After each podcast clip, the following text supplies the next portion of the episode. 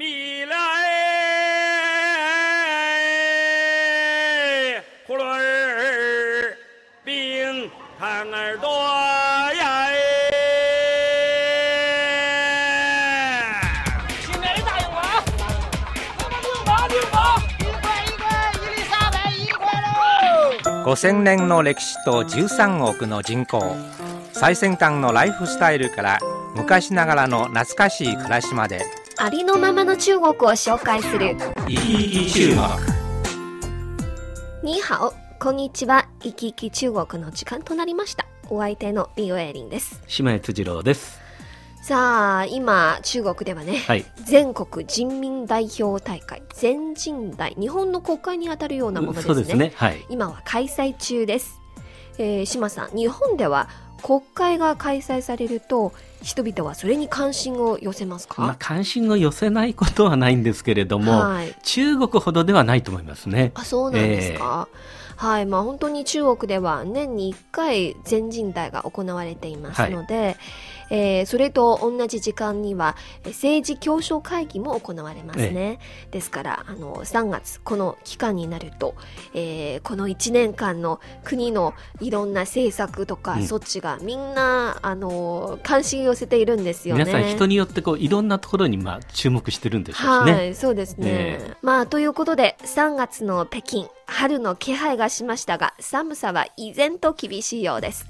まもなく暖房の供給がなくなるため、風邪の予防は油断できませんね。そうですよね。3月の中旬ぐらいにもう止まるんですはい、ね。北京では3月の15日まで。15日にね、はい、今はもう暑くてしょうがないんですけれど、止まるとちょっと部屋の中寒くなりますよね。はい、あの本当に暖房は 北京市民にとっては冬を過ごす重要なもそのなんですね。うですよね。大はい事な出ですからね。はいということで、えー、行き来中国、今週はチャイナライフではなくて北京暮らしをお届けします。話題は北京の音にスポットを当てます。ぜひ最後までお聞きください。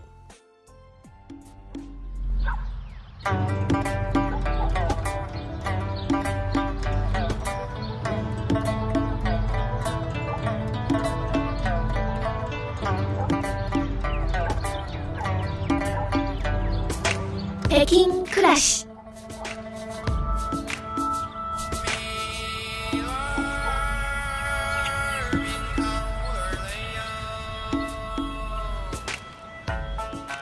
島さんは北京へ来て2年近くになりますが、2年間の北京暮らし、いろいろと体験して、北京へのイメージはいかがですか？そうですね。とにかくあの1年目はすべてがワンダーランドでしたね。はい。もう公園で太極拳ですとかうんフォークダンス、社交ダンスそれからたこ揚げする人たちを見るとね、はい。わあ中国に来たんだと思いましたしあの風呂桶のないシャワーだけのお風呂、うん。それから自動販売機で買う飲料水なんかを見るとね水の大切さっていうのをこう改めて感じましたしはい。それから女性のこう素朴な可愛らしさと美しさを見るとあ得したなと思いましたしね。それからタクシーの運転手さんの大あくびと大声で歌う歌なんかにもとてもカルチャーショックを受けました。うん。はい、なんか驚きの連続のようですね。いや本当にその通りでしたねはい。では、あの、島さんが北京、中国に来る前に思ったのと比べて、何か変わったところがありますか？そうですね。あの来る前には正直な話ほとんど下調べもなくはい。想像もしてこなかったんですけれどもね、まあ、ただただその全てのものをあるがままに受け入れてきました。ただあの例えば中国の人はこう並ばないみたいのが北京オリンピックの前ですとかね、はい。よく言われたではないですか、そうなんですね。でも来てみて感じたのは随分そうではないなっていうのを感じましたし、はい、今、ずいぶん、あの、良くなってきましたね。そうなんですね。だから暮らしのマナーも随分こう変わってきてるんだろうなっていう感じも受けました。はい。ええまあ、スーパーなんかでもあのすごく行儀正しく並んでて、これ日本より文句言わないで関心だななんて思ったりもしましたけれども、ね。はい、本当にオリンピックの後は、まあ、だいぶ人、あの、列を並ぶことがだいぶ良くなったんですああが、ね、はい。はいそれだけ大きな変化がね、あ起こってるってことなんでしょうけれどもね。そうですねはい。まあ本当にそれぞれの都市にはその都市ならではの顔があるとよく言われますが、はい北京に暮らしている外国人の一人として、えー島さんは北京の顔といえば何を思い出しますか？そうですね。あの、天安門ですか？まあ、天安門もそうですけれどもね、はい、もっと抽象的に言うと、こう、人混みと人の多さ、うん、えー、それから人混みの中での声の大きさ、はい、そういうものがすごくこう顔みたいな感じがしますね。そうなんですか、えー、はい、あの地下鉄に乗ってもね大声でよく携帯電話で話してる人いるじゃないですか。そうなんですね。ねはい、であの自分の声だけじゃなくてあの電話の向こうから相手の声も筒抜けに聞こえたりしてね。そうなんですね。オフィスでもね みんな大声で 何か話し合ったりしてますから。そうですよね。まあ喧嘩に聞こえるんですか？いやいや本当にねあの思わず振り返ってしまう時ありますけれどもね、はいまあ、日本と比べてなんてこう賑やかなんだろうと思いましたし、うん、元気さと賑やかさこれがあの私にとっての北京の顔かもしれません。そうなんですか、えー、ではラジオを聞くリスナーの皆さんにとって実際にこの目で北京を見ない限りその様子を想像するのはちょっと難しいかもしれませんが北京暮らし。今日は中国の首都北京という街の音に迫りたいと思いますえ皆さんの想像した北京と一致しているかどうかはぜひチェックしてみてくださいね。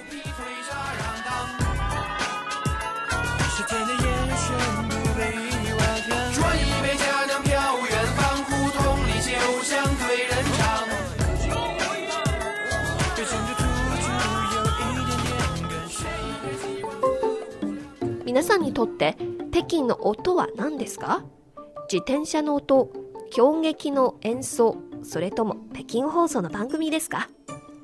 この後中国版ツイッターのマイクロブログでは北京の音というアンケート調査に古い北京の掛け声はなんと1位に選ばれました。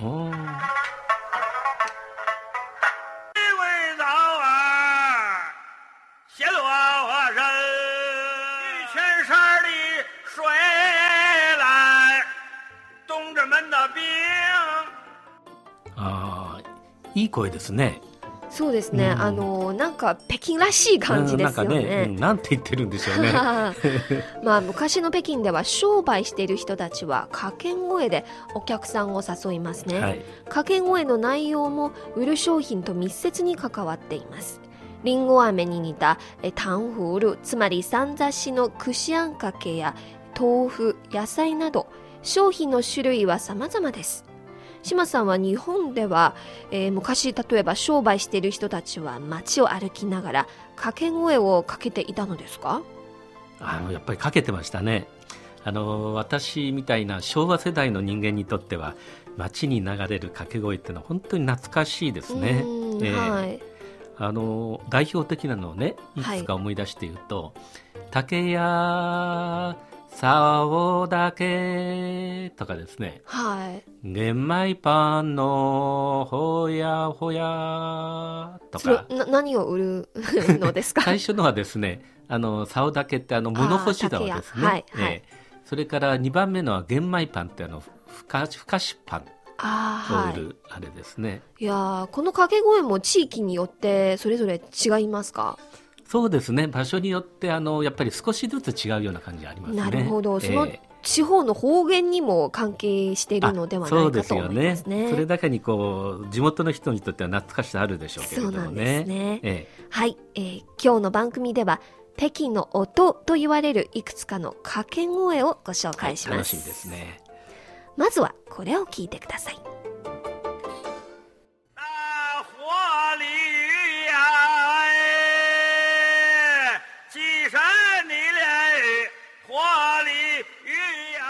これは魚の鯉を売る掛け声です。鯉を売る掛け声ですはい。中国では旧正月の春節に魚料理を食べる習慣がありますね。はい。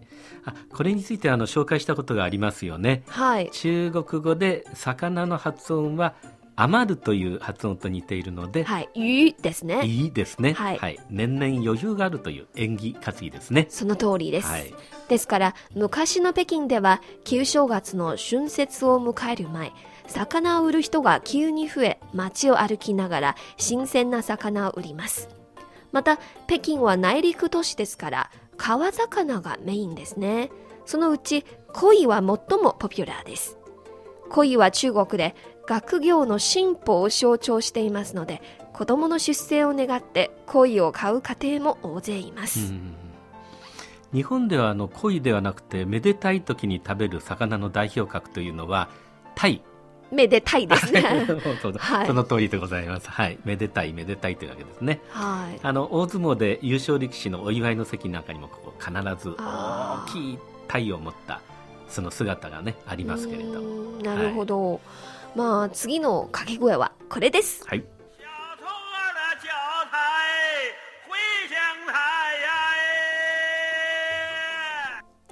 これは春にしか聞こえないものですよ何を売っているのか当ててみませんか？春のものうーん春というと花かなんかですかね。まあ関係ありますねえ。実はこれは春にある旬の野菜。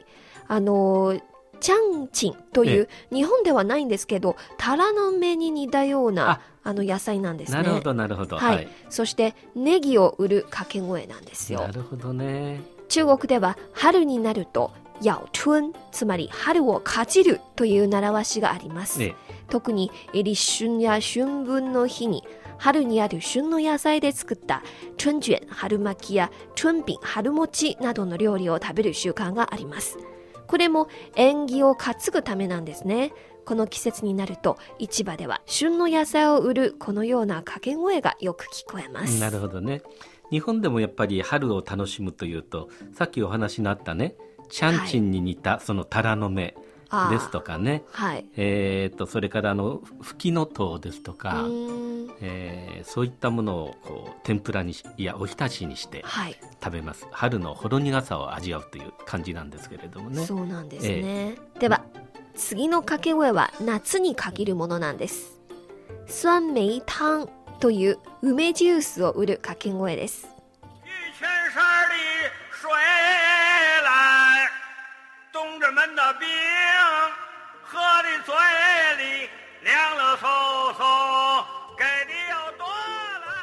島さんは北京の、えー、酸梅湯という梅ジュースを飲んだことがありますあか飲んだことあります。あのちょっとこう黒っぽい色をして、ちょっと甘酸っぱくてそれから私の感じではちょっとなんか焦げたようなっていうんですかね。そうですね。そんな感じの飲み物ですよね。なんか見た目はコカ・コーラに似ているんですよね。そうですよね。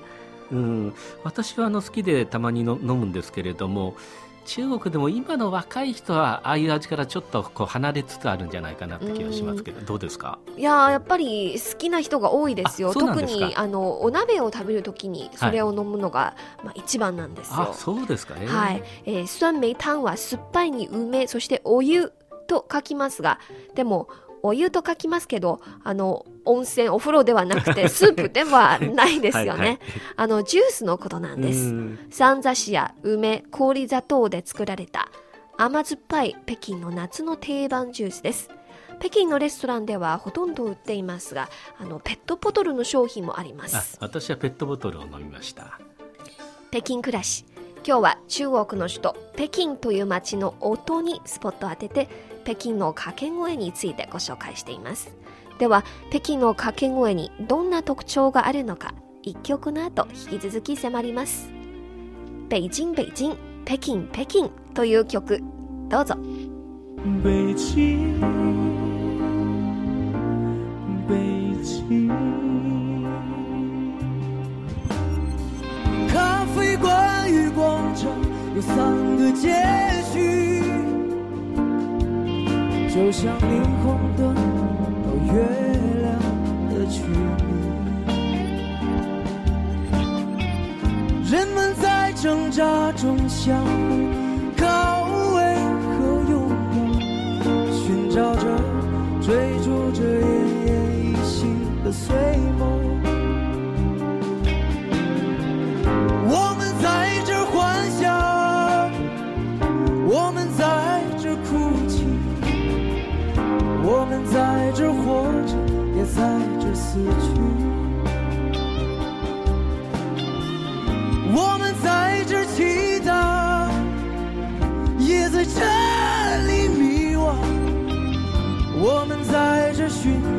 也在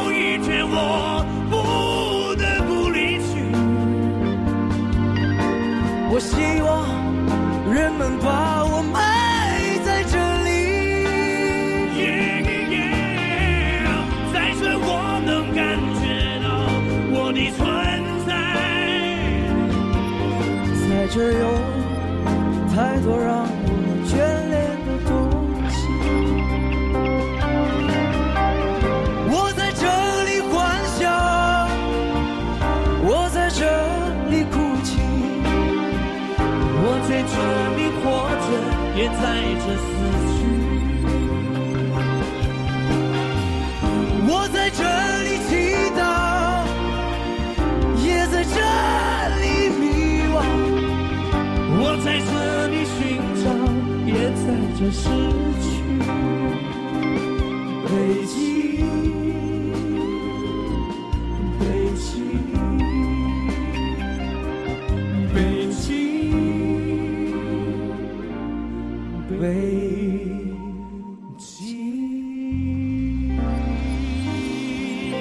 ほどおかけした曲は、リャンボーの北京、北京、北京、北京でした。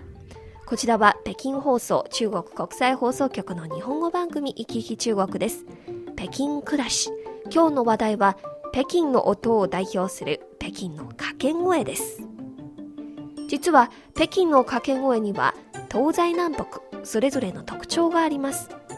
西にある西条での掛け声なら語尾が長く伸びる傾向があります。南の地区ではそんな特徴はありません。というのは昔金持ちや高官たちは主に西条区に住んでいました。邸宅が広くて掛け声を長く伸ばさなければ遠くへ伝わりません。南地区は主に下町なのでそんなに伸ばす必要はないというのですね。なるほど場所とこう街並みによって掛け声が変わるっていうのはすごく面白いですよねそうなんですねうんはいさっき私がちょっとうん真似をした日本の竿竹屋さんだと、きっと「竹屋」うんみたいな感じで長く伸ばすっていうことでしょうかね。まあ遠くから聞こえるんですよね。聞こえるようにね。うん。では島さん。次。この掛け声はどんなものか知ってますか？ん？あこれはあれですよね。あの木魚。はい。楽器のウッドブロックの音じゃないんですか？そうなんですね。まあ確かにウッドブロックの音なんです、はい。お寺や寺院ではよく聞こえますね。しかし昔の北京ではこれは朝ごはんのシャオピンを売る音なんですよ。あの焼き餅って書きますけれども、小麦粉で作ったパンみたいなものなんですよね。そうですね。薄いシャオピンです。はい烧饼麻花儿，烧饼麻花儿。中国の北方ではよく見かける食品で、えー定番の朝食でもありますよ。なるほど。木魚の音とともにね、はい。売って歩くということですね。そうです。はい。ではこれは何ですか？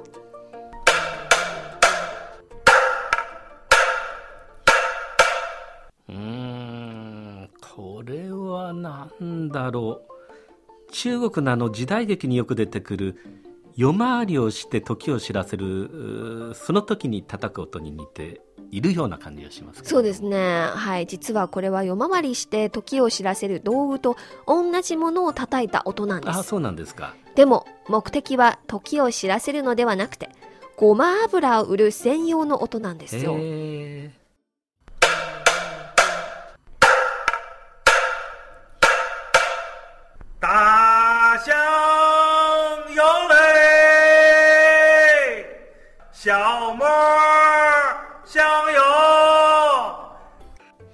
油はあの中国では料理に欠かせないものでしょうからね、はい、中でもごま油売りという人たちが特別にいたわけですね。その中でもね。あ実はあの聞いた話では、はい。今北京の郊外へ行くとーはい。このような道具を利用して音を出して自家製のごま油を売っている人がいるということなんですよ。あそうですか。じゃあもうそそのその地域の人たちはきっと懐かしい音を聞いてることにそなりますね。うなんですね。ああなるほどはい。北京暮らし。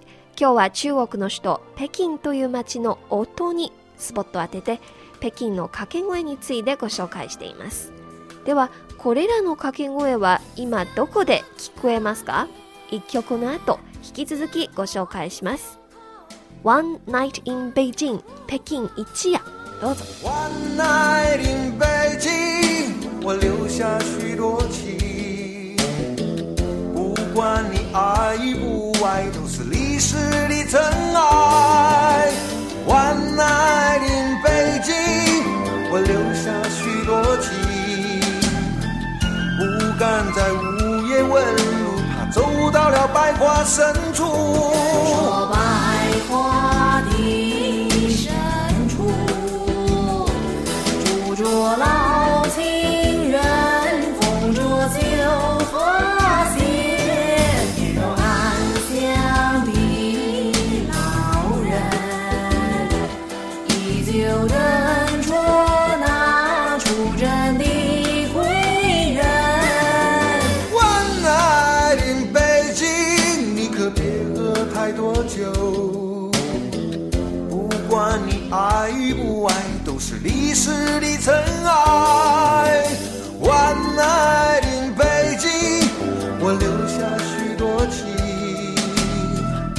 有高歌的男儿，是北方的狼族。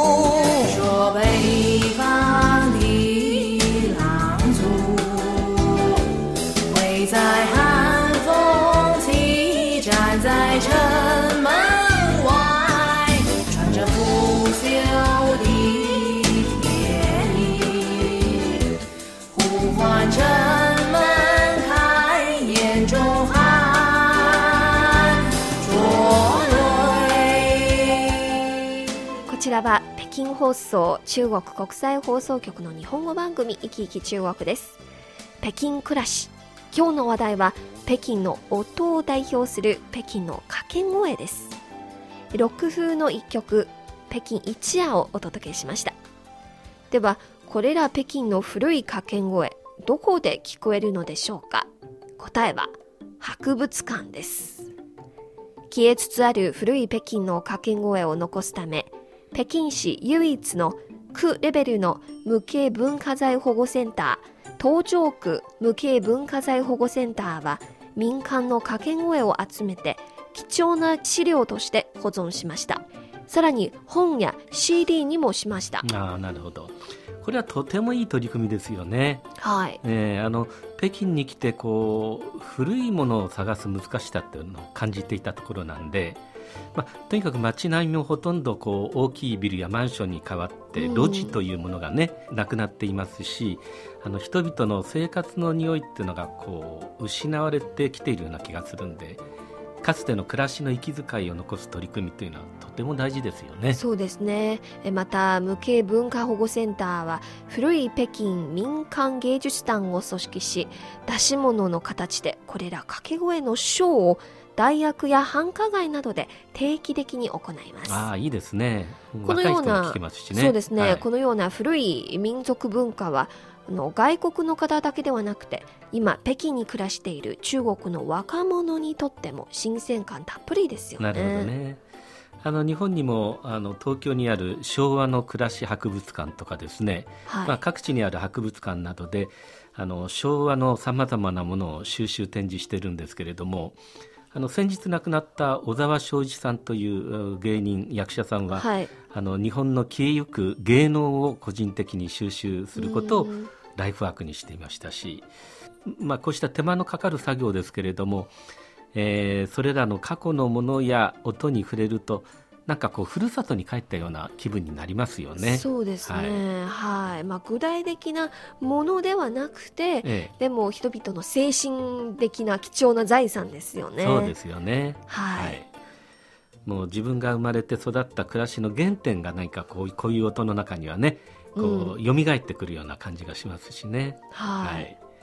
まあ、今日はいい音をいっぱい聞かせてもらいましたね そうですね。私もこういうのが初めてなんですよ。ええ、私が会うことのできなかった北京の暮らしの匂いっていうのに今日は触れられたような感じがしましたけれども。はい、チャンスがあればぜひ先ほど紹介した、えー東条区の無形文化財保護センターへ足を伸ばしてみてくださいね。そうですね、えーぜひ行ってみてください。もちろん国際大都会としての北京その音は昔ながらの掛け声だけではありません人混みの音やデパートやショッピングモールの音娯楽施設の音などなどいろいろありますね。